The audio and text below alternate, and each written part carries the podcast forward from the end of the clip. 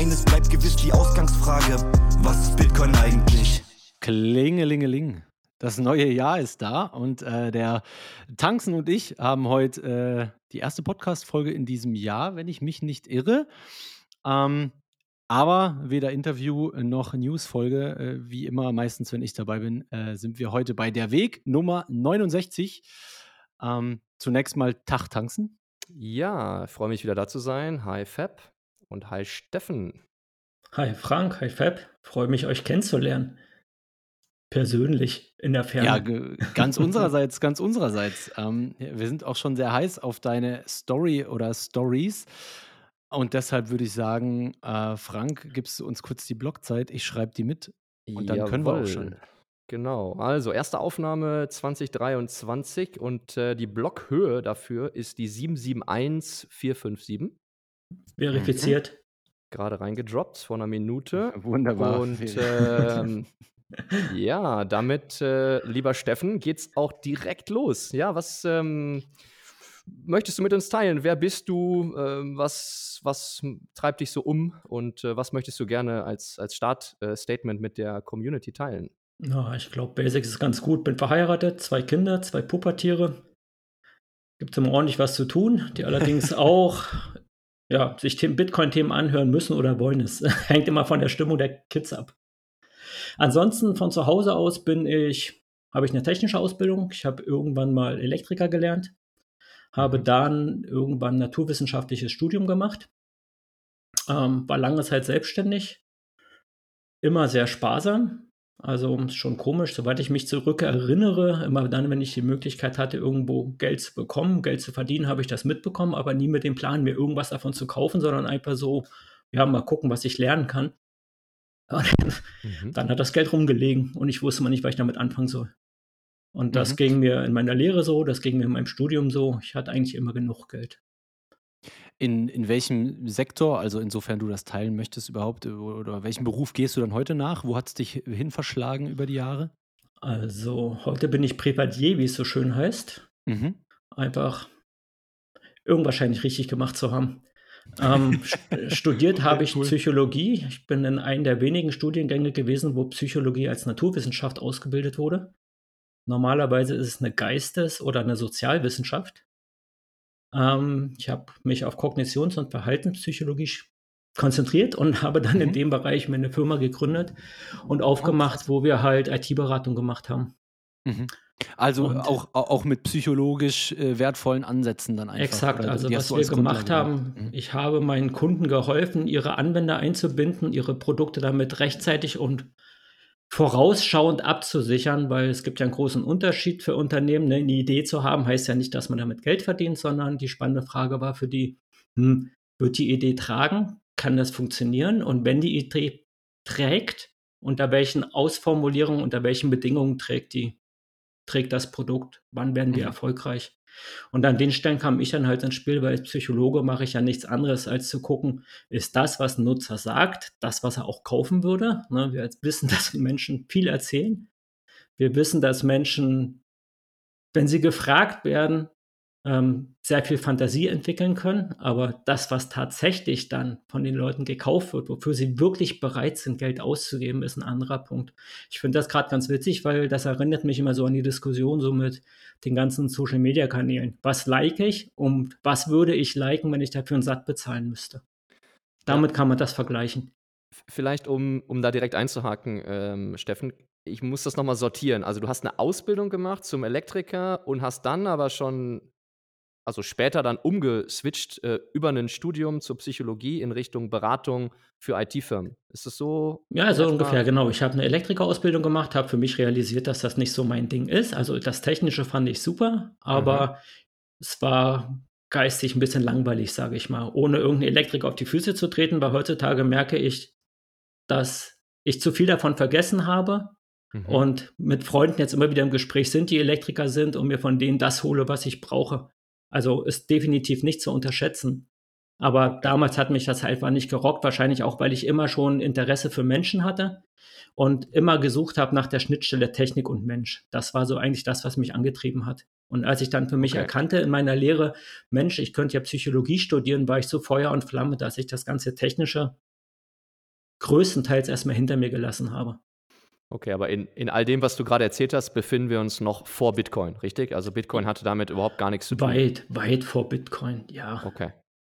Okay. Das finde ich auch für den Moment gerade noch ganz gut. Ich finde das super, super interessant. Ähm, find, ist auch bewundernswert, dass du so früh dann auch schon erkannt hast, dass vielleicht deine persönliche Leidenschaft oder deine Talente halt trotzdem dort nicht liegen. Ne? Auch wenn du es irgendwie jetzt äh, ingenieurstechnisch interessant fandest oder technisch interessant fandest, dass du irgendwie, dass es dich woanders hinzieht. Das ist ja auch nicht ja. selbstverständlich. Ja, das ist Was auch heute immer noch, Entschuldigung, ist auch heute ja, immer noch so ein kleiner Zwiespalt, den ich habe. Also ich merke schon, dass ich ein Fable für Interesse und für Technik habe, aber ich merke halt auch, wenn ich da zu tief einsteige, ist es mir irgendwann zu viel.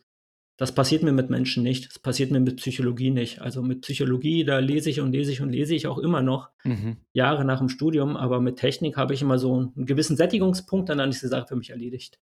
Ja, ich hatte diesen Sättigungspunkt tatsächlich auch. Also ich habe ja Maschinenbau studiert gehabt und äh, mhm. war da am ähnlichen Punkt. Und äh, die Thematik, äh, bei der ich eben nicht aufhöre zu lesen oder, oder mich zu informieren, ist, ist tatsächlich Bitcoin. Ja, aber das wird ja. uns wahrscheinlich alle drei äh, vereinen, ja. was das angeht. Aber ich wollte noch kurz einen Punkt ansprechen. Äh, du hattest äh, gesagt, du hast Firmen dann auch darin beraten, ähm, was ihre ähm, Nutzer oder ihre potenziellen Kunden wirklich wollen. Ne? Also da gibt es ja auch, glaube ich, so ähm, recht bekannte Zitate. Ich weiß gar nicht, ob das Steve Jobs war. Auf jeden Fall so nach dem Motto: ähm, Es gibt Sachen, die braucht man auch die Kunden gar nicht fragen, weil die gar nicht wissen, was sie wollen, sondern man muss rausfinden, was sie brauchen. Ne? Gibt es denn irgendwas? Äh, vielleicht hast du auch das noch gar nicht connected, aber gibt es denn irgendwas jetzt im, im Bitcoin-Bereich oder was so Bitcoin-Produkte angeht? Ich sage jetzt mal in Bezug auf Wallets oder irgendwelche Services, wo du sagst, äh, ähm, da ist noch mächtig Luft nach oben. Da baut man eigentlich noch gar nicht das so, wie, wie, wie Kunden das wirklich brauchen würden? Ähm, also gibt es viele Sachen. Ne? Es gibt ja immer mhm. wieder die Diskussion, dass Bitcoin noch nicht benutzerfreundlich genug ist. Ähm, dem würde ich total zustimmen. Ich sehe auch, dass es da einen Haufen Potenzial gibt und habe da auf jeden Fall auch Interesse in die Richtung was zu tun, muss aber gestehen, dass das Thema, wofür ich wirklich brenne, und jetzt wird mir wahrscheinlich der ein oder andere Bitcoiner am liebsten Knüppel über den Kopf ziehen. Ähm, ich bin davon überzeugt, dass Bitcoin noch nicht die Endlösung ist. Zumindest ähm, was seine Ausgestaltung, seine Funktionen angeht.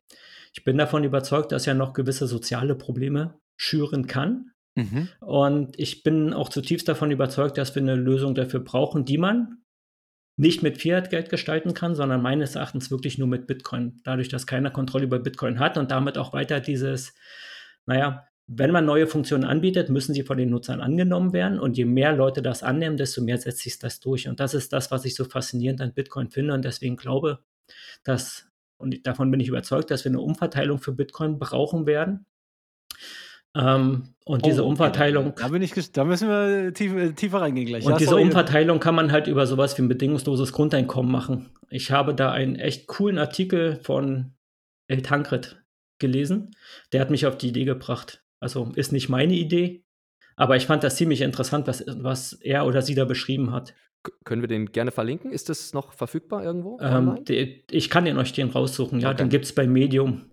Der hat da mehrere Sachen oder die hat da mehrere Sachen geschrieben, keine Ahnung. Aber nur, nur dass ich dich richtig verstehe, sorry, äh, Frank, hm? du kannst gleich, nur dass ja. ich dich richtig verstehe, du siehst einfach in diesem gesellschaftlichen Umbruch, in dem der Welt klar wird, dass, ähm, dass in Zukunft das alles auf Bitcoin laufen wird. In diesem Umbruch siehst du einfach extreme soziale Probleme oder selbst in, sagen wir jetzt mal, wir spulen 200 Jahre voraus, wir sind in einem Bitcoin-Standard, siehst du diese auch da?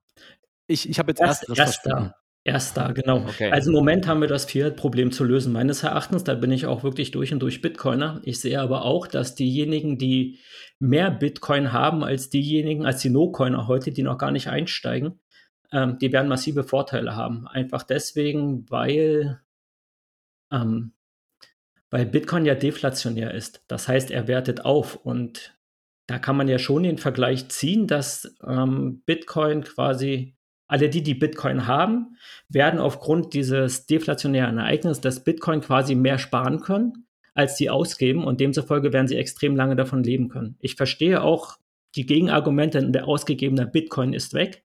Ne? Mhm. Kann man entgegenhalten, aber andererseits kann ich auch sagen, gut, ähm, inflationiertes Geld ist inflationiertes Geld. Ja, also ich muss sagen, ich, ich sehe noch nicht so richtig, dass das dass Bitcoin diese, diese Wohlstandsunterschiede lösen wird. Ich könnte mir sogar vorstellen, dass es schlimmer wird. Und deswegen glaube ich fest daran, dass wir sowas wie eine Umverteilung brauchen werden. Interessant, ich bin jetzt gerade am überlegen, ob wir, ob wir, ob wir in, in diesen Seiteneingang reinsteigen sollen. Das wäre natürlich sicher nochmal eine separate, sicher 15 bis 20 Minuten lange Diskussion. Das wäre um, um das Gesamtgespräch äh, wahrscheinlich schade. Ähm, wenn, ich wir nicht, nicht, wenn wir nicht so tief reingehen, ich würde auf jeden Fall mich gern intensiv mit dir da nochmal drüber unterhalten. Ähm, ich würde tatsächlich, glaube ich, die Gegenposition einnehmen. Vor allem langfristig. Ähm, um es ganz kurz zu machen, kurzfristig bin ich insofern bei dir, als dass wenn wir nicht schnell genug genug Leute geonboardet bekommen, ähm, da ein Riesengraben sein wird, ja, das, das ist so. Ähm, den tatsächlich, der, der, Daniel Wing sagt das ab und zu äh, hat das auch schon mal geäußert und ich kann dem Gedanken eigentlich folgen. Ähm, an der Stelle wäre tatsächlich eine Übergangsphase mit einer Art Grundeinkommen, von dem ich ökonomisch gesehen gar nichts halte, ja, damit das äh, nur for the record. Ähm, aber für, für den dieses Übergangsszenario wäre es halt immerhin eine wesentlich fairere Lösung als jetzt, wo wir Cantillon-Effekt, das sich halt an wenigen Punkten sammelt und langsam in die Bevölkerung runterrutscht. Ne? Wenn du dann wenigstens sagen würdest, so, wir machen jetzt zwar Helikopter-Money, aber das kriegt halt dann jeder, ähm, ist immer noch dumm und immer noch unfair und immer noch sinnlos, was Preisbildung angeht, aber immerhin würde die neue Kaufkraft fair verteilt werden.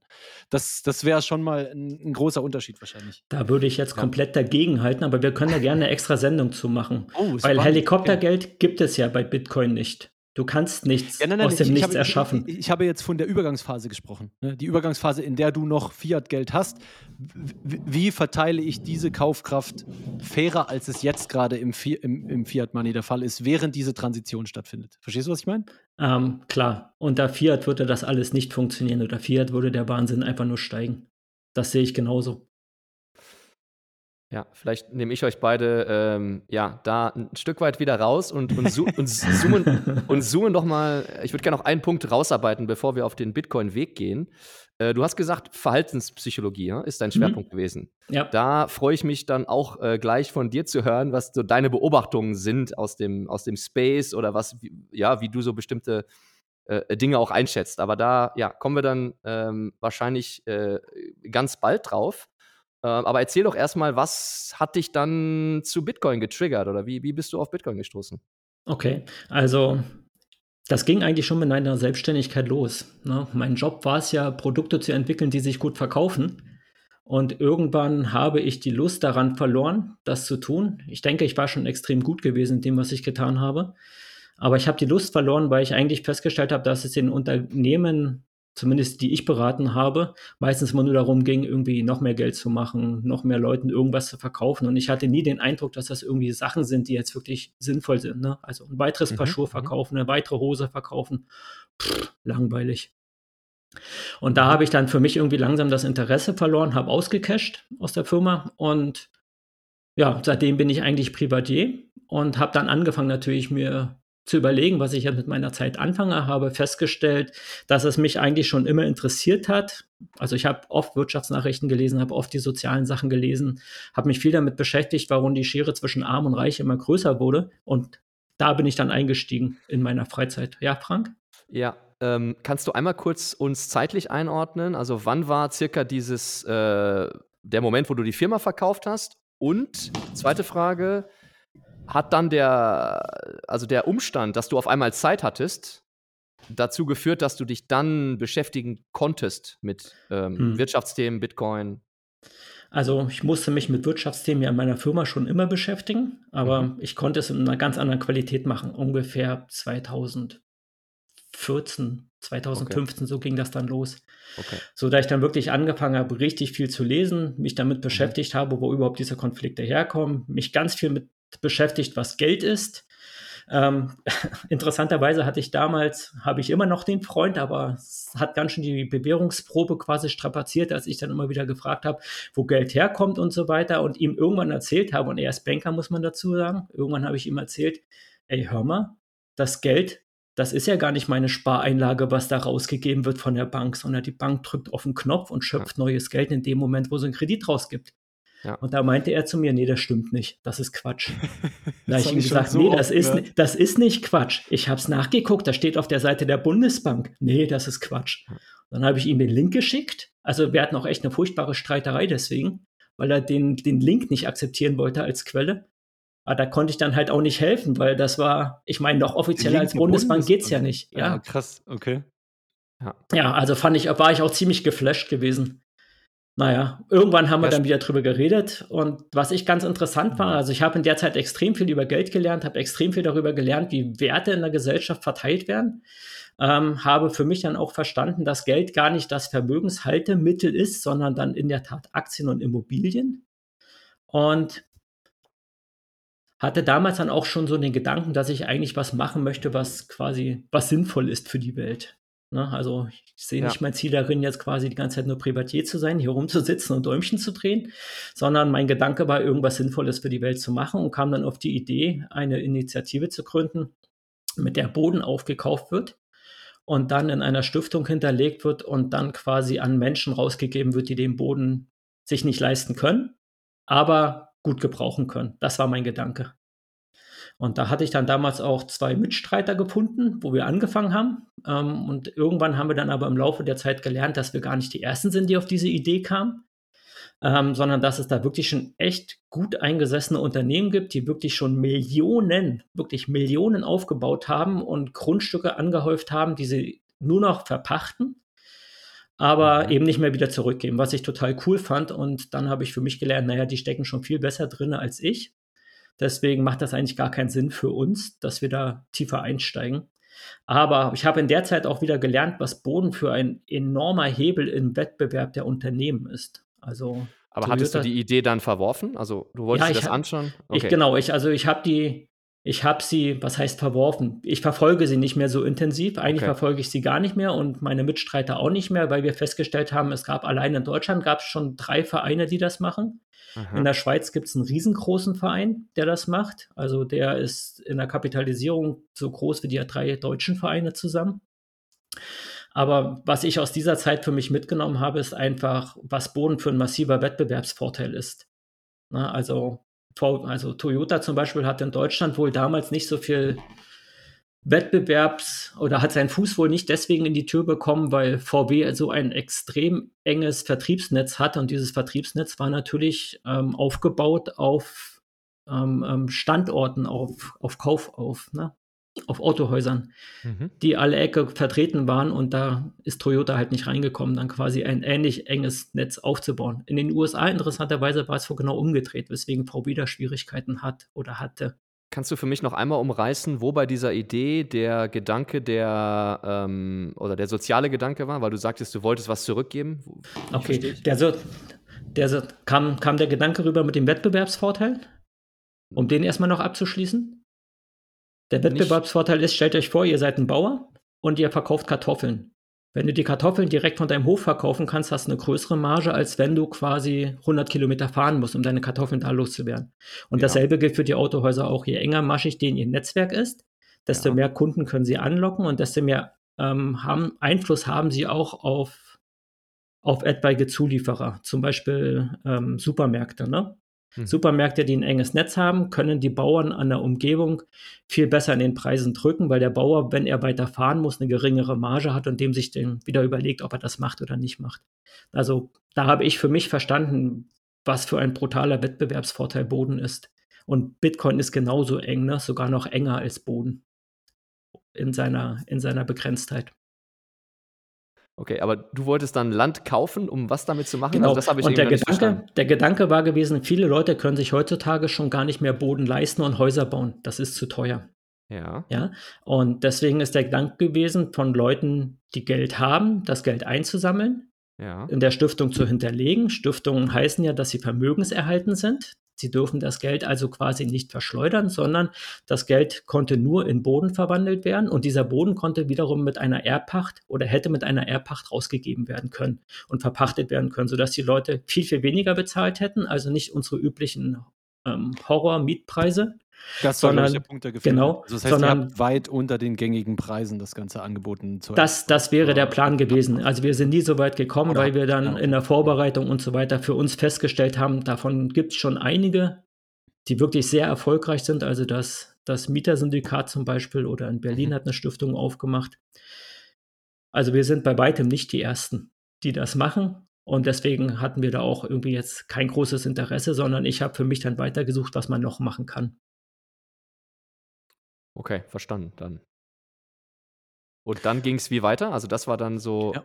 ne, eine Sache, nachdem du Zeit hattest und äh, gelernt hast, was Geld ist. Und äh, by the way, das ist übrigens oft so, oder was, äh, was ich feststelle, dass ne, gerade so Events wie äh, Corona hatten viele Leute Zeit oder du hattest jetzt diese, äh, diese Unternehmensveräußerung äh, und hattest dann vielleicht ein bisschen mehr einfach den Kopf dafür, ist, finde ich, ganz, ganz, trifft man ganz viele Leute, die das Ja. äh, so aus dem Rabbit Hole dann rauskommen oder aus dem Hamsterrad, nicht Rabbit Hole, aus dem Hamsterrad, um dann überhaupt erstmal auch irgendwie den, ja, den Gedanken für Neues zu haben. Aber spannend, ja, er, erzähl gerne weiter. Ja, wie ging es dann weiter? Ähm, ja, dann habe ich einfach weiter gelesen, mich weiter mit Sachen beschäftigt und damit kommt dann auch langsam eigentlich der Übergang zu Bitcoin, weil ich hatte zwei, also zwei, ich glaube zwei Kontakte mit Bitcoin vorher, wo dann so das typische Abgewimmel war. Also das eine war, war ein Freund von mir, der hat mir Bitcoin nahegebracht und das tut mir wirklich bis heute in der Seele leid, weil ich ihn davon überzeugt habe, dass Bitcoin Quatsch ist aus meiner Ahnungslosigkeit heraus, weil ich hatte ja keine Ahnung von Bitcoin. Hui. Er sagte zu mir, Bitcoin ist total cool, hat mir die ganzen Vorteile aufgezählt und ich sagte nur zu ihm, naja, aber in letzter Konsequenz müssen wir unserem Geld vertrauen. Ich habe damals Bitcoin, wie gesagt, nicht verstanden. Heute würde ich argumentieren, ich kann Bitcoin vertrauen, weil ich keinen Menschen vertrauen muss, der wiederum auf das Geld aufpasst. Ja. Aber es ist, wie es ist. Er ist heute einer der härtesten Bitcoin-Gegner in meinem Freundeskreis. okay. Und ich suche immer noch Mittel und Wegen, ihn aufzutauen und wieder dafür zu gewinnen, weil eigentlich war er auf dem richtigen Weg. Nur ich war falsch. Und was, was hat dich dann rumgerissen? Oder wie, wie, wie, wie bist du auf den äh, richtigen Dampfer gekommen? Ähm, ich würde ich würd das gerne noch einen Moment zurückstellen. Ich habe nämlich noch andere Kontaktpunkte gehabt mit Bitcoin. Ähm, ein anderer war bei einem Kunden von mir. Ähm, den habe ich beraten in einem eigentlichen Projekt und habe immer nur am Rande mitbekommen, dass da was mit Bitcoin läuft und mit Blockchain und so weiter. Und ich habe Bitcoin deswegen dann für mich auch als nicht wichtig damals wahrgenommen, weil immer nur aus technischer Sicht drauf geguckt wurde. Es ging gar nicht um die Implikation, es ging nicht mal um Bitcoin, es ging immer nur darum, was man mit der Blockchain alles machen würde und dass das der nächste Shit wäre und dass man da unbedingt dabei sein müsse und so weiter. Und da dachte ich die ganze Zeit, naja gut, also wenn das nur ein technisches Thema ist, dann, dann, dann soll man die Techies machen. Dann habe ich, deswegen habe ich das gar nicht für mich so als, als wertvoll erachtet. Aber dadurch, dass ich ja dann Privatier wurde, angefangen habe, Kannst Ja. du sagen, sorry, äh, was das ungefähr für ein Unternehmen war? Nur so grob, so welcher, welche, welcher Bereich? eine Welcher, DAX-notierte Bank, Okay, dann war es wahrscheinlich eher Blockchain und äh, Blockchain-Hype. Okay, ja genau, das war damals voll der Blockchain-Hype gewesen. okay, Exakt. Okay. Ja, ja, ich, ich fand es auch traurig, ich hätte schon viel früher in Bitcoin einsteigen können, aber ich glaube, die Geschichte kennen wir alle. naja, und dann, dadurch, dass ich halt dann mehr Zeit hatte zum Lesen und so weiter, bin ich, wie gesagt, in Geld eingestiegen, in Boden eingestiegen, also so an alles, was im Wettbewerb genutzt wird, um sich Vorteile zu verschaffen. Ähm, Patent ist ja auch wieder so ein Thema, was ja ähnlich funktioniert wie Boden. Und ja, dann irgendwann war ganz witzig, meine Jungs haben mich irgendwie mal zum Clash of Clans spielen gebracht gehabt und dann war ich in dem Clan drin, hab mit dem ein bisschen gezockt und mit einem hat einer was von, von irgendeinem Shitcoin erzählt. Und dann Mhm. dachte ich so, Mann, ist das wirklich schon so verbreitet, dieses ganze äh, Kryptowährungsthema?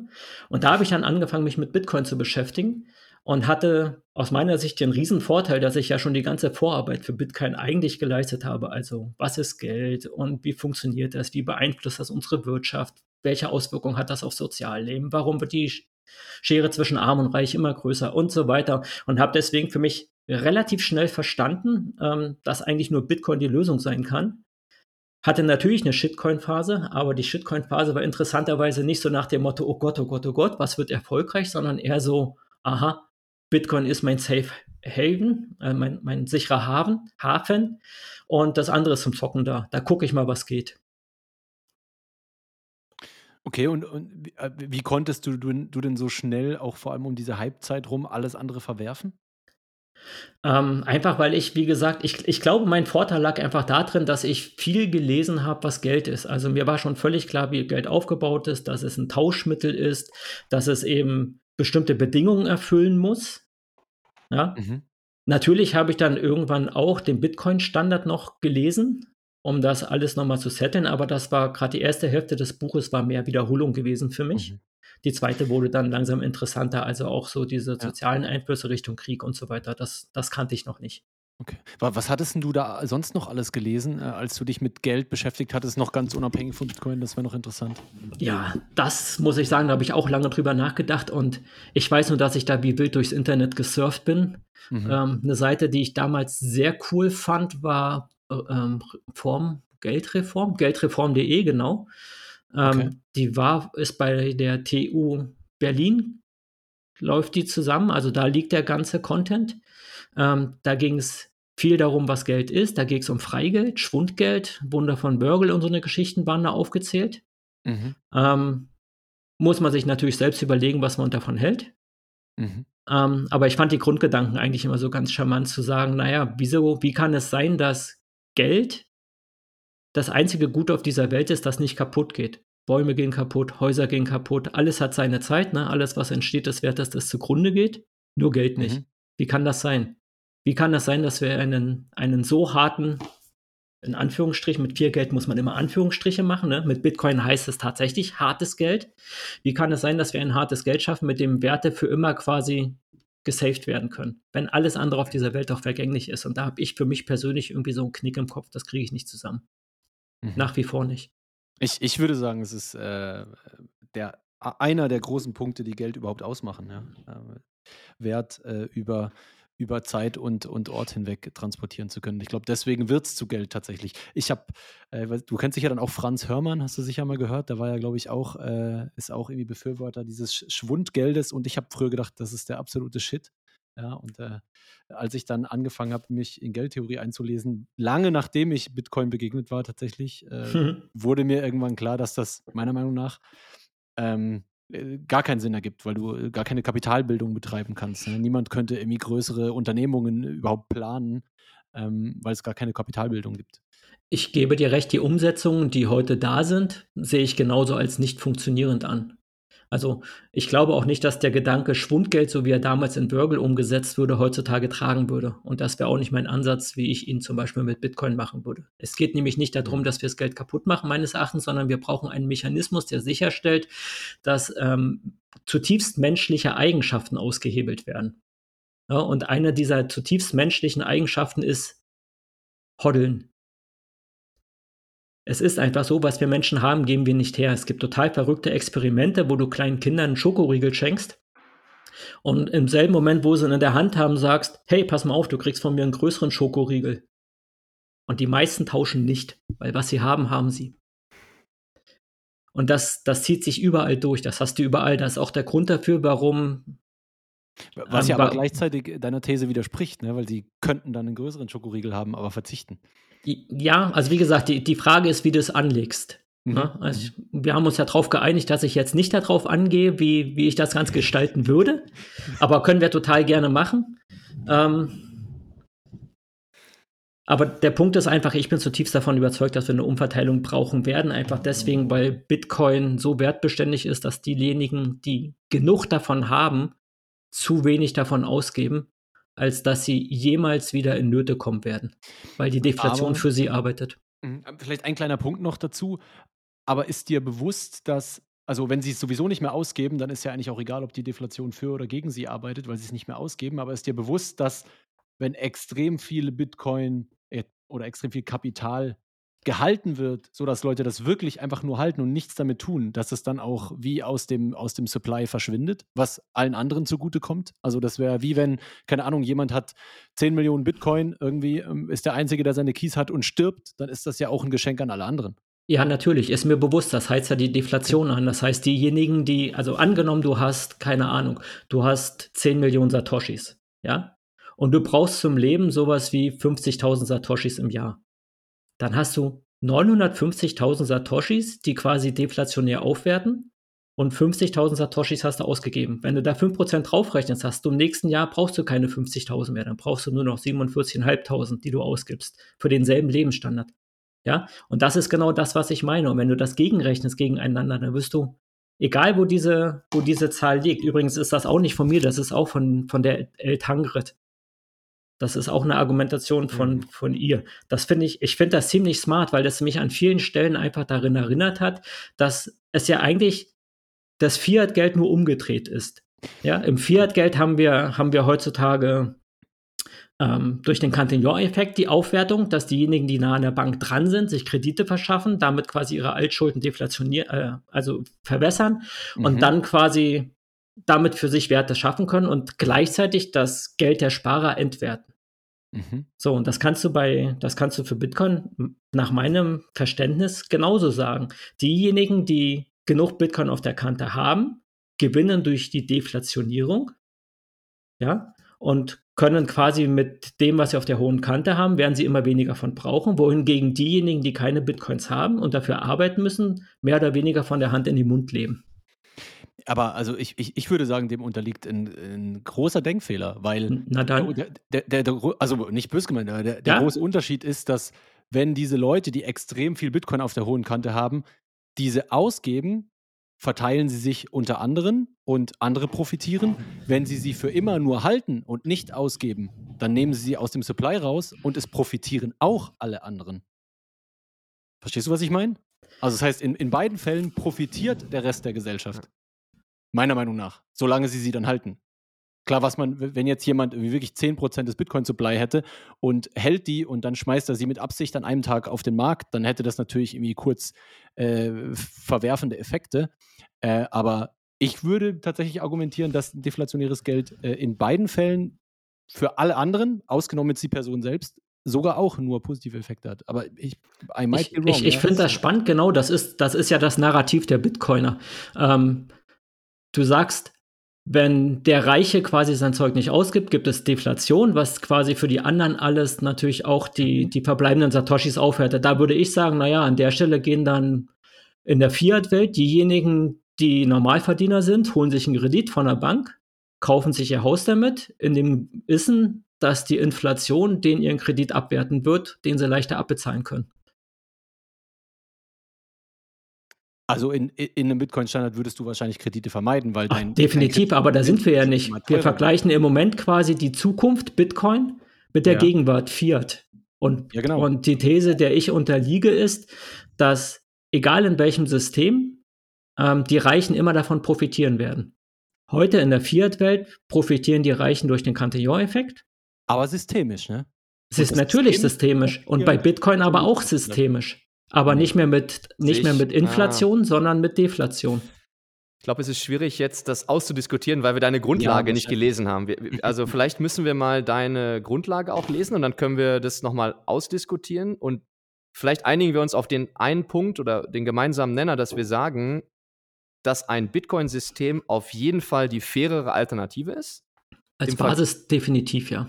Ja, ohne jetzt weil das, was ihr jetzt gerade diskutiert habt, ist dann halt, okay, wie spielt es sich theoretisch aus? Und das ist halt, ne, da, das können wir halt ja, heute schwierig sagen. Du klar, ja, klar. Und die kennt ja auch keiner die Zukunft, nur um mal ganz ehrlich ja. zu sein. da steht ja auch Wort gegen Wort. Und was ich habe, sind Befürchtungen, von denen ich einfach mir nur wünsche, dass man sie einfach mal diskutiert und durchdenkt. Ja. Hm. Also, wenn wir nachher Zeit finden, noch nach der Folge, dann, dann quatschen wir noch ein bisschen drüber. Aber du hast schon recht, äh, Frank, das macht ja. jetzt wenig Sinn, wahrscheinlich nur in dieses, in dieses Thema abzudriften, auch wenn ich es sehr gern machen würde, tatsächlich.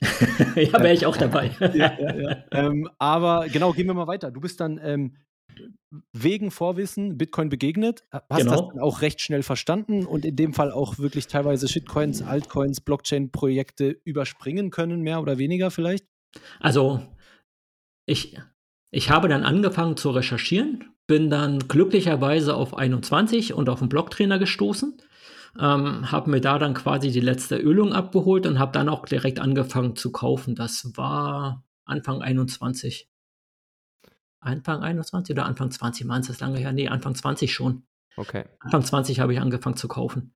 Aber wie gesagt, das war am Anfang noch ein bisschen fuzzy. Am Anfang dachte ich halt noch, naja, Bitcoin ist sicher und dann holst du noch ein bisschen was zum Zocken, habe noch ein paar Shitcoins gekauft. Aber die habe ich jetzt auch vor kurzem weggemacht. Ich habe da keinen Bock mehr drauf. Mhm. Aber gut, ich, ich, ich finde das immer cool, oder? Das, das zeigt, du bist ja schon mit dem Mindset rangegangen. Irgendwie, das sind wie zwei Asset-Klassen und, und das Ja. ist, finde ich, schon, schon super wichtig und es freut mich sehr, dass man heute sehr schnell diesen Punkt schon erreichen kann. Ja, für mich war das damals absolut unklar. Ja, das kann ich mir gut vorstellen, wie schwer das für euch war. Ihr habt ja, wenn ich das richtig mitgekriegt habe, bist du 16 eingestiegen oder 17, wenn ich das richtig in Erinnerung habe. Um den Dreh ungefähr. Um den Dreh, ja. Also ich, ich glaube präsent. auch komplett andere Grundlage. Ich kann dir sagen, zum Leidwesen meiner Frau bin ich da so schnell reingefallen, dass ich stellenweise den Eindruck hatte, dass ich in der Sekte wäre. ja, das war, das war absolut nicht cool. Da gab es einige ernste Gespräche zu Hause und da musste Ja. ich sie doch wirklich abholen, äh, weil meine Frau natürlich nicht diese Grundlage hat und das hat viele, viele Gespräche mit sich gebracht. Aber das heißt, an der Stelle hat dann Bitcoin nochmal alles potenziert, was vielleicht vorher schon an, an Wissbegierde da war, weil du hattest dich ja auch so dargestellt, als ob du vorher schon auch viel gelesen hast und viel, Ja. viel um, also umtriebig warst, aber Bitcoin hat das Ganze nochmal exponentiell erhöht. Ja, exakt, ganz korrekt. Und das war, wie gesagt, das war auch so. Es gab vorher, als ich, bevor ich Bitcoin noch nicht begegnet war, habe ich dann immer wieder ganz viel gelesen über dieses, was ist Geld und so weiter. Und für mich haben da mal irgendwelche Dinge nicht zusammengepasst. Und als ich dann Bitcoin gefunden habe und ja, dann macht es mit einmal Klick, dann haben sich für mich diese ganzen Knoten gelöst und habe ich auch verstanden, ah, alles klar. Es geht gar nicht darum, dass wir Boden haben oder ob wir, keine Ahnung, ähm, ähm, Patente halten im Wettbewerb oder ob wir andere Sachen anschaffen. Es geht einfach nur darum, was der Denominator ist. Was ist es, was quasi das knappeste Gut ist? Und das rechnet sich gegen alles. Ja, sorry, Frank, wolltest Nee, du gerade? go ahead, go ahead. Überschlagen uns hier mit Zwischen- und Rückfragen. Ähm, nee, okay, das ist, das ist, das ist sehr, sehr interessant. Gibt's, gibt's denn, du hattest jetzt Blocktrainer und so weiter genannt, gibt es andere Sachen noch, wo, wo, wo du sagst, die dir, ähm, die dir dann trotz deines Basiswissens nochmal enormen Mehrwert gegeben haben? Vielleicht irgendwelche, das können ja auch irgendwie englische Content Creator oder so sein, irgendwelche Formate da, wo du gesagt hast, boah, das hatte mich extrem abgeholt. Ähm, ich kann euch nur sagen, dass ich irgendein Bitcoin-Buch in der Hand hatte, was wiederum dazu führte, dass ich Bitcoin nicht ernst genommen habe. Aber das war auch lange bevor ich dann den Bitcoin-Standard hatte. Das war auch so. Ach krass, okay, du hast, also das heißt, du hattest ein Buch gelesen, was dich irgendwie. Äh, äh, Ich habe es angefangen Gegenteil zu lesen, überzeugt. genau. Das war zu Okay. der Zeit, wo ich für die große, für, den, für die DAX-notierte Bank gearbeitet habe. Hm. Da habe ich auch so ein Buch in der Hand gehabt über Bitcoin, aber da ging es dann wirklich darum, was ist eine Blockchain, wie funktioniert die Blockchain und da dachte ich irgendwie so, oh, langweilig. Also, Das war bestimmt, Ah, okay. Das war bestimmt Mastering Bitcoin oder so. Von nee, nee, nee, nee, nee, nee, Nee? definitiv nicht. Das war noch früher gewesen. Okay. Nee, das war nicht Andreas Antonopoulos. okay. Aber du hattest Das- eben erwähnt, äh, das fand ich noch interessant. In dem Bitcoin-Standard hattest du erwähnt, dass dich am Ende die Themen rund um Gesellschaft, äh, wie können wir Krieg verhindern und so interessiert haben. Ist, ist Genau, das, das fand ich, das fand ich deutlich spannender, als, als zum x Mal zu hören, was Geld ist und wie es funktioniert und wie Geld entstanden ist, wie es sich entwickelt hat und so weiter. Und ist das so heute das, ähm, sagen wir mal, Rabbit Hole oder der, ähm, der Gang im Kaninchenbau, der dich immer noch am meisten fesselt? So, was ist die gesellschaftliche Auswirkung von Bitcoin oder wo? Definitiv, klar.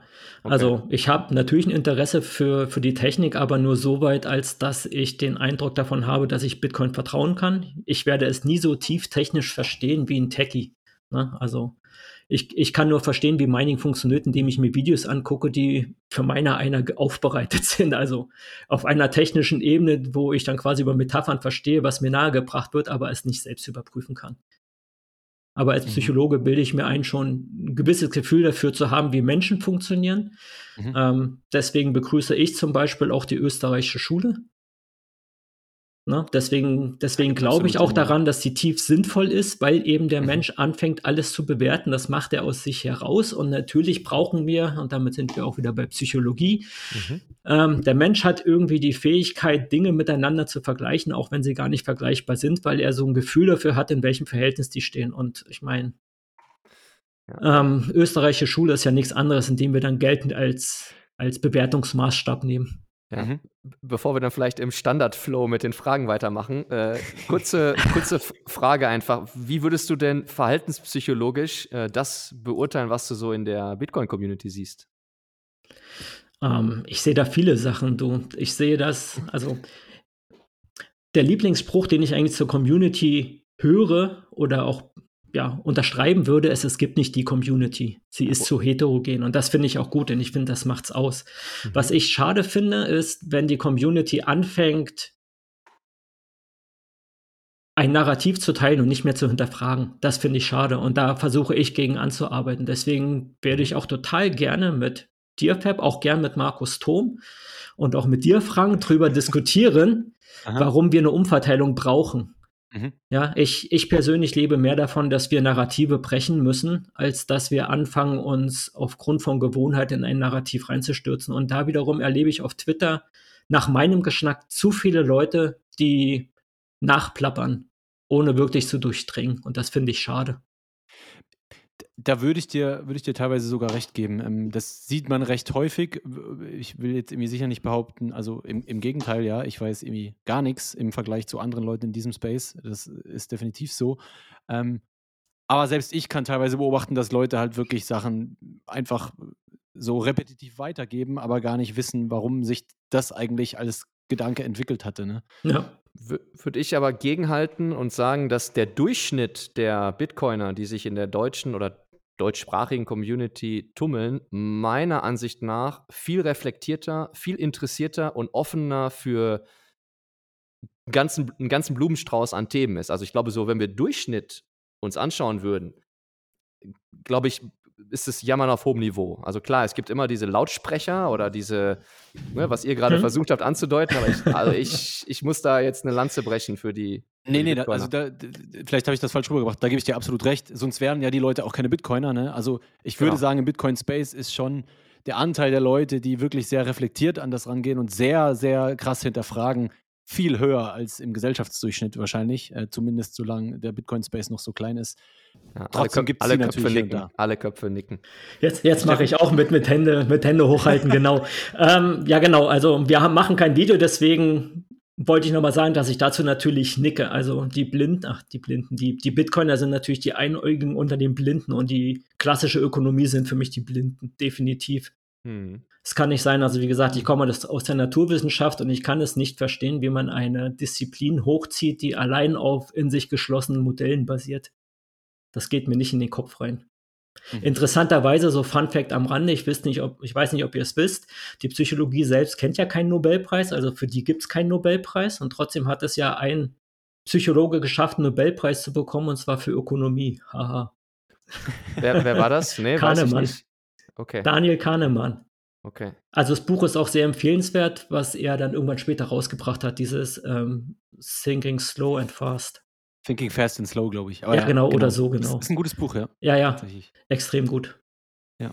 ich glaube, das einzige cool. Psychologiebuch, was ich gelesen habe, war tatsächlich das von dem äh, Psychologie der Massen von Gustav Le Bon. Ja. Das, das, ist auch, auch super, das Buch. Ja. ja. Das erklärt vieles, sage ich mal so, um es ganz kurz zu halten.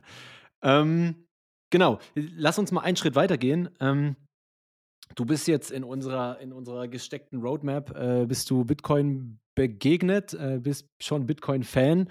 Jetzt wäre noch unsere Frage, was siehst du dich denn vielleicht auch in Anbetracht äh, dessen, was du vorher gesagt hattest, dass du, dass du dich auch irgendwie so betätigen willst, äh, dass du die Welt irgendwie ein Stückchen besser machen kannst, insofern das halt überhaupt möglich ist für, für jemanden oder aus der, aus der subjektiven Perspektive.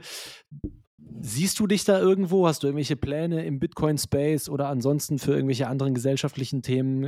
Gibt es irgendwas gerade, was in deinem Kopf rumschwirrt, was du gerne äh, realisieren würdest? Also da schwirrt so viel rum, das könnt ihr euch gar nicht vorstellen. Ähm, ich würde noch mal einen Schritt zurückgehen, weil als ich dann ins, ins Rabbit Hole reingefallen bin und glücklich darüber war, dass mit einmal die Welt wieder anfing Sinn zu machen und ich natürlich auch erlebt habe, was viele Bitcoiner schon erlebt haben, dass ich anfing, meine Zukunftssorgen zu verlieren. Ne? Ähm, Gerade aus, der, aus dem Grund heraus, dass ich sehe, dass quasi die Werte, die ich geschaffen habe und die wir mit unserer Familie natürlich aufrechterhalten wollen und um unsere Rente davon zu bestreiten, irgendwie zunehmend immer mehr kaputt gehen.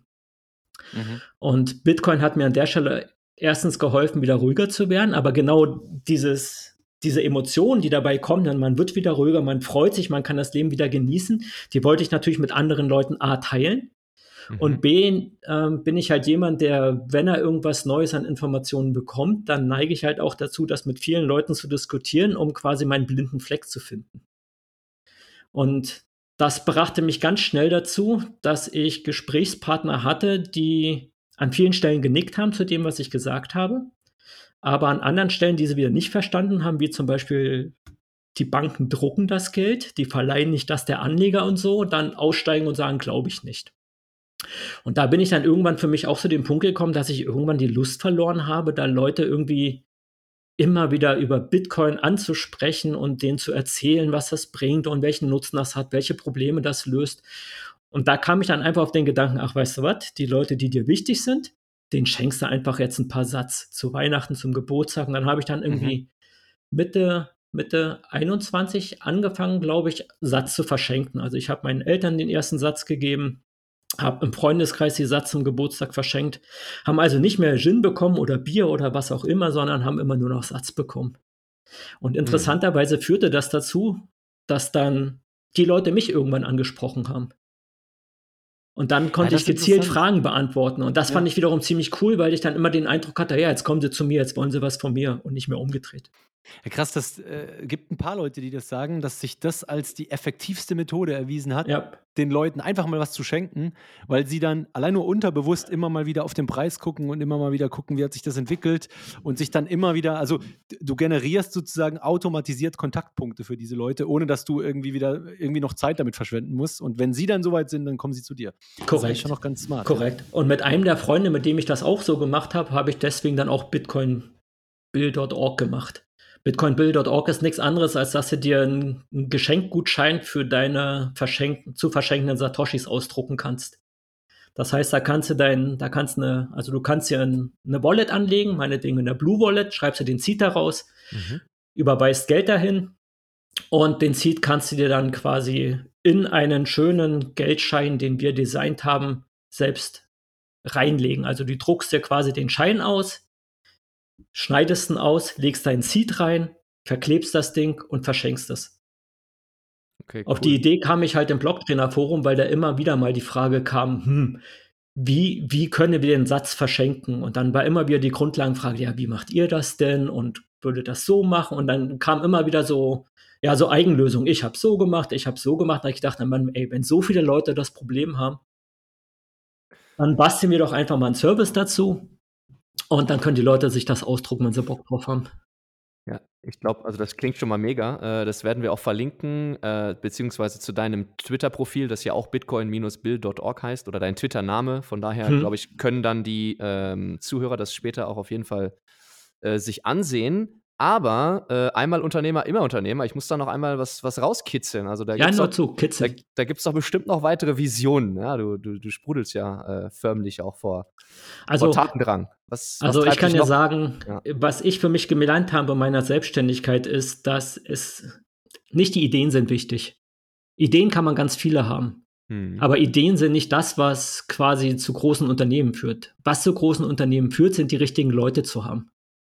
Und die Idee ist dann nachgelagert. Ideen habe ich natürlich ganz viele. Ich kann euch sagen, privat bin ich gerade dabei zu gucken, wie ich mir eine PV-Anlage aufs Dach setze. Ich habe aber keinen Bock, den Strom einzuspeisen. Stattdessen möchte ich das Narrativ für mich ausprobieren, die Überkapazität mit S9-Minern wegzukriegen. Ja? Ja. Das, das sind so Dinge. Willst du die dann nur für die Überkapazität nutzen oder lässt du die Miner dann durchrennen? Nee, ich will die wirklich nur für die Überkapazität nutzen. Aber jetzt kommen wir wieder, ne? Ich bin Psychologe, ich habe keine Ahnung von Regelungstechnik. Und jetzt muss ich gucken, ob der Elektriker, der ich kenne, mir helfen kann. Ein Kumpel von mir ist Ingenieur ob der da Wissen von hat, wie man das machen kann. Aber prinzipiell habe ich da schon mal ein bisschen rumgefragt. Das scheint gar nicht so einfach zu sein, da eine Regelungstechnik für zu machen. Insofern, wenn da irgendjemand Bock auf so ein Projekt hat, kann sich gerne an mich wenden. Ich fände es mega.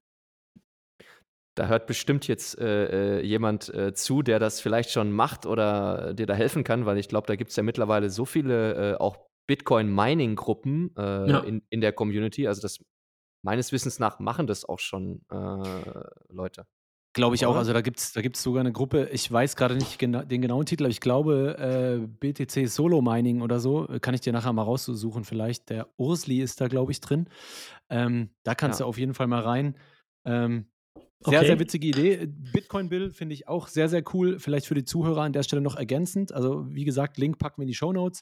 Was ähnlich und auch sehr cool ist, sind die Lightning Tip Cards. Sind dir die schon begegnet, Steffen? Von um, Satoshi ähm. Engineering. Ist auch sehr cool. Kann man sich auch online äh, solche wie Visitenkarten generieren mit einem Lightning QR-Code dann drauf, schickt die Satz da drauf, kann sich die ausdrucken, kann sich die auch als richtige Visitenkarten schön äh, drucken lassen, wenn man das möchte. Und dann kann man die eigentlich so an Freunde verschenken. Ne? Und die können das immer abscannen und die Satz abholen. Ist noch wirklich cool. Richtig gut gemacht. Ja, also da gibt es einige Lösungen. Als wir unseren Service gebaut haben oder bevor wir ihn gebaut haben, haben wir natürlich auch geguckt und haben festgestellt, dass gerade so eine diese, diese Open-Dime-Lösungen und Karten, die man da ausdrucken kann, alle doch recht teuer sind, was ich erschreckend fand. Und deswegen haben wir gesagt, nee, die Leute sollen das einfach kostenfrei ausdrucken können und fertig mhm. ist. Wer möchte, kann natürlich Satz spenden. Da sind wir nicht traurig drum, weil wir zahlen natürlich auch irgendwie Wartungsgebühren und so weiter, dass der Service läuft. Aber ich wollte die, mhm. die Hürde halt so klein wie möglich machen, damit eben noch mehr Leute ongeboardet werden durch geschenkte Satz. Das war das Ziel. So, und was habe ich noch? Wie gesagt, ich, ich würde auch gern den Gedanken des ähm, der Umverteilung gerne ausprobieren und gucken, was passiert. Ich finde das echt gut, was die El Tankrit da geschrieben hat. Ähm, der Grundgedanke davon ist, dass du eine Wallet machst, wo von jeder Bezahlung, die du damit tätigst, ein Teil in einen Pool reingeht, ein kleiner Anteil so eine kleine Transaktionsfee, ein Bruchteil. Und jeder, der quasi in diesen Pool eingezahlt hat, kriegt am Ende des Monats einmal zu gleichen Anteilen wieder Satz ausgeschüttet. Mit anderen Worten, so eine Art ähm, Pay Paycheck, Paycheck heißt das, ne, wo man Geld zurückkriegt. Das ist so quasi der Grundgedanke. Und der Umverteilungseffekt sollte dann sein, ich mache jetzt ein Beispiel, da machen 100 Leute mit, zehn Leute sind sehr vermögend, die geben Exakt. sehr viel aus äh, und äh, am Ende wird dieser Pool aber glatt durch 100 geteilt und Exakt. nicht entsprechend dem, was man ausgegeben hat. Genau, okay. das ist der Gedanke. Gibt natürlich ein paar Hürden dabei. Wie stellen wir sicher, dass jeder nur eine Wallet hat und so weiter? Da habe ich auch schon Ideen. Die wurden auch schon reichlich im Forum diskutiert. Und wie gesagt, da, da hätte ich richtig Bock drauf, das auszuprobieren, wenn jemand da irgendwie Interesse hat, bedingungsloses Grundeinkommen. Also ich nenne es bedingungsloses Grundeinkommen, aber eigentlich ist es nur eine Umverteilung. Ähm, wenn jemand Bock hat, so eine Umverteilung mal auszuprobieren in der Praxis mit einer Wallet und so weiter, ich glaube, da kriegt man sogar ein Geschäftsmodell hin.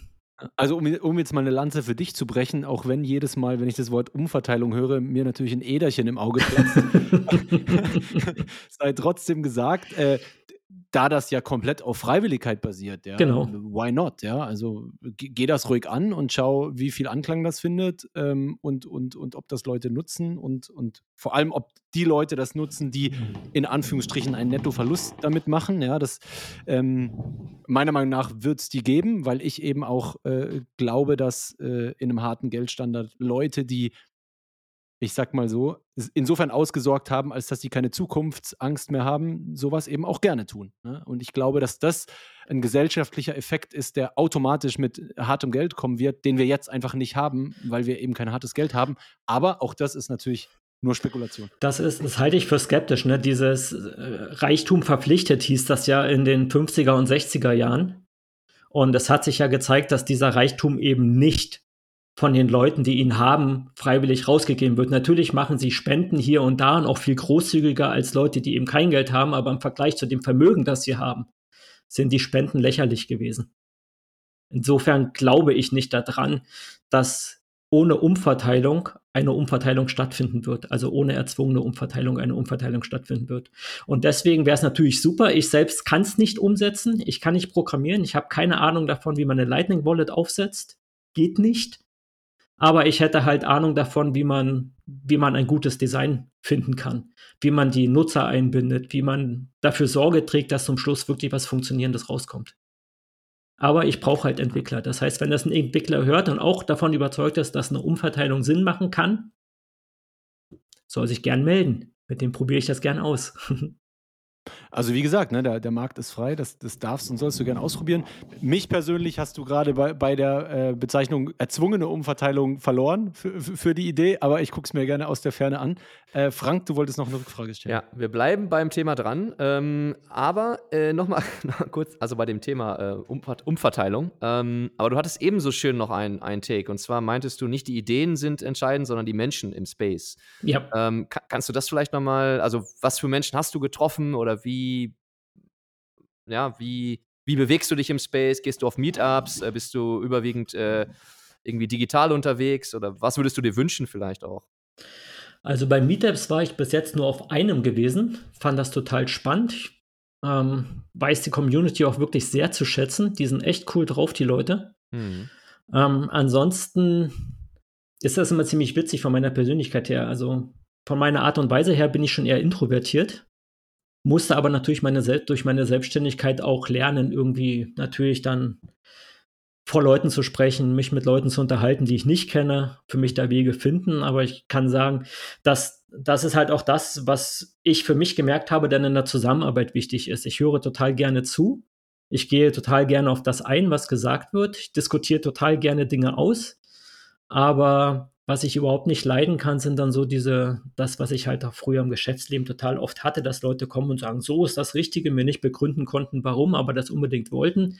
Und ja, das war keine Zusammenarbeit. Ich, ich, ich möchte lieber Leute haben, mit denen ich zusammenarbeiten kann und stelle, muss für mich auch feststellen, dass das eigentlich die coolsten Projekte in der Vergangenheit waren. Also mit Kunden zusammen, die gesagt haben, hey, pass auf, das und das ist unser Metier, da haben wir Ahnung, das ist dein Metier, und jetzt müssen wir uns zusammenraufen. Das ist total cool. Aber wenn ich zum Kunden gekommen bin, der mir die Welt schon erklären wollte, ich gesagt, wozu brauchst du mich dann? Da muss ich gar nicht kommen. Ja, ich, ich glaube, da beneiden dich gerade viele der Zuhörer drum, dass du schon an dem Punkt bist, wo du äh, quasi abgeschlossen hast mit diesen gezwungenen Geschäftsbeziehungen oder mit, ja, auch mit Leuten in einer, in einer Firma, die äh, Dinge meinen, besser zu wissen und äh, man quasi gezwungen ist, mit denen seine Zeit äh, zu verbringen. Äh, beneide ich dich äh, durchaus auch drum. Ähm, aber äh, wie es, äh, ja. Jetzt Darf ich noch ein Wort zu Fab sagen, wegen, weil er das erzwungen rausgegriffen hat? Also ich kann dir garantieren, Fab, das wird, das wird nicht erzwungen sein, weil ich ein großer Fan davon bin, okay. dass der Markt entscheidet. Ja, Aber es macht schon einen Unterschied, ob du einen Mechanismus technisch vorgibst, ne? also eine Regel technisch vorgibst, wo der Mensch sich dann entscheiden kann, ob er dieses Produkt benutzt, um eben vom, vom bedingungslosen Grundeinkommen, nennen wir es mal so, mhm. ähm, partizipieren zu wollen oder ob er es vermeidet. Ne? Mhm. Weil wenn ich so einen Mechanismus nicht anbiete, dann gibt es gar keine Möglichkeit, das Geld umzuverteilen. Mhm. Und mhm. das Verstehe. ist das, was ich mit, ich, Anführungsstriche mache ich gerade in der Luft gezwungen meine. Mhm. mhm. Okay. Super, ja. Steffen, dann kommen wir fast schon auf die Zielgerade. Ähm, eine der Klassikerfragen. Ähm, wenn du die Möglichkeit hättest, nochmal jetzt jemanden jemandem die orangene Pille zu geben. Wer wäre das denn bei dir? mein Freund, bei dem ich es total versaut ah. habe aus Unwissenheit heraus. Das ist total einfach. ich versuche es schon seit Monaten oder ach, schon seit Ewigkeiten, viel, viel länger schon. Also seitdem ich so in das Rabbit Hole reingefallen bin, versuche ich ihn da quasi wieder auf die Seite zu ziehen, auf die richtige Seite. Interessanterweise hält er sogar ein paar Satoshis, aber er hat sie halt auf einer Börse zu liegen. Er denkt überhaupt nicht dran, die runterzuholen. Er sieht das auch nur als eine Möglichkeit, quasi ein bisschen Geld zu machen nebenbei. Aber es, es, es ist schwierig mit ihm, weil er, er ist ein sehr, sehr großer Umweltschutzfreund und die ganzen Argumente, die hm. ja mittlerweile schon mehr und mehr belegt werden, warum Bitcoin zum Umweltschutz beiträgt, warum es ähm, CO2-negativ sogar sein kann und so weiter und nicht nur sein kann, sondern jetzt auch schon erste Belege dafür gibt, dass dem so ist, ähm, lässt er nicht so richtig an dich ran und wenn ich die Orange Pill einfach so verteilen könnte, würde ich sie genau ihm geben. Ja, spannend, weil äh, du als Psychologe kannst du ja wahrscheinlich auch Menschen sehr, sehr gut lesen. Das heißt, du weißt wahrscheinlich, wie du ihn anfassen äh, musst oder wo so der Zugang ist, aber dass er es trotzdem trotzdem dann äh, abwehrt, ist, ja, also halt uns auf dem Laufenden, wenn du es geschafft hast. Das würde mich Ja, interessieren. das also an der. Stelle kann ich schon mal sagen, das ist ein falsches Bild vom Psychologen, dass sie die Menschen lesen könnten, was, Men was Psychologen haben, also zumindest ich als Naturwissenschaftler und diejenigen, mit denen ich zusammen studiert habe, wir haben ein massives Portfolio an, an Methoden. Wir wissen, wie wir Fragen stellen können, um zu besseren Antworten zu kommen. Wir wissen, Mhm. wie wir Fragen oder Daten quantifizieren können, um zu guten Antworten zu kommen. Wir wissen, wie wir sie aufbereiten, wie wir rankommen und so weiter. Das ist unser Handwerkszeug. Ansonsten sind wir genauso wie jeder andere Mensch der Blackbox ausgeliefert, wenn wir im Alltag miteinander reden. Okay, dann. Aber das ist auch nochmal gut, äh, dass, dass direkt du das klargestellt hast. Nee, alles gut, Frank, das ist-. Ich, ich will nur nicht, ich will nicht, dass Psychologen irgendwie so in dieses Bild kommen, dass sie Menschen lesen könnten und nicht reinschauen. Ich, ich trete genauso ins Fettnäpfchen, wenn ich irgendjemanden nicht kenne, ne, so wie bei dir gerade. Ja. Ist ja nicht freundlich, was ich gerade gemacht habe, aber da ist mir die Wahrheit wichtiger, als, als sich in einem falschen Glauben zu lassen. Nee, super und hat mir äh, einen Lerneffekt gebracht. Vielen Dank. Genau, wo- wollte ich gerade sagen, mir doch auch. Ähm, dann sind wir auch schon äh, hier wirklich kurz vorm Ziel. Dann würde ich dir die letzte Frage stellen und da bin ich heute mal außerordentlich gespannt wieder. Äh, Steffen, was ist Bitcoin für dich, wenn du das äh, ganz kurz und knapp ausdruck, ausdrücken müsstest? Ähm, total einfach mit einem Wort, die Wahrheit. Ich finde das total spannend. Ich habe immer den Eindruck, dass eigentlich die Argumentation für Bitcoin ein Selbstläufer ist. Einfach deswegen, weil das, was aus Bitcoin herauskommt, alles nicht von der Hand gewiesen werden kann, solange es sich quasi überprüfen lässt. Also nehmen wir an das Mining, nehmen wir an, dass wir keinen anderen Menschen vertrauen müssen, weil das übernimmt die Technik für uns, weil der Satoshi Nakamoto da einen klugen Mechanismus gefunden hat. Und all diese Dinge kann man erklären. Und selbst wenn ich, ne, wie in meinem Fall, nicht die technische Ahnung habe, um das selbst überprüfen zu können, kann ich ja gucken, ob ich einen Techniker finde, der sagt, nee, das stimmt nicht. Ich habe bis jetzt noch keinen gefunden, der sagt, nee, das Mining ist Quatsch, das funktioniert so nicht. Oder ich habe auch noch nie gehört, dass irgendjemand eine, ähm, meint, dass Bitcoin gehackt hätte, den Schlüssel und von irgendwann rangekommen wäre. All so eine Sachen. Und deswegen sage ich halt auch, naja, das Narrativ, dass Bitcoin begrenzt ist in seiner Menge, konnte mir bis jetzt noch keiner das Gegenteil beweisen. Mir konnte auch keiner das Gegenteil beweisen, dass man Schlüssel klauen konnte. Auch das ging nicht, es sei denn, man war so dumm und ließ seine Bitcoin auf einer Börse liegen, wo jemand mit abgehauen ist. Ne? Not your keys, not your coin.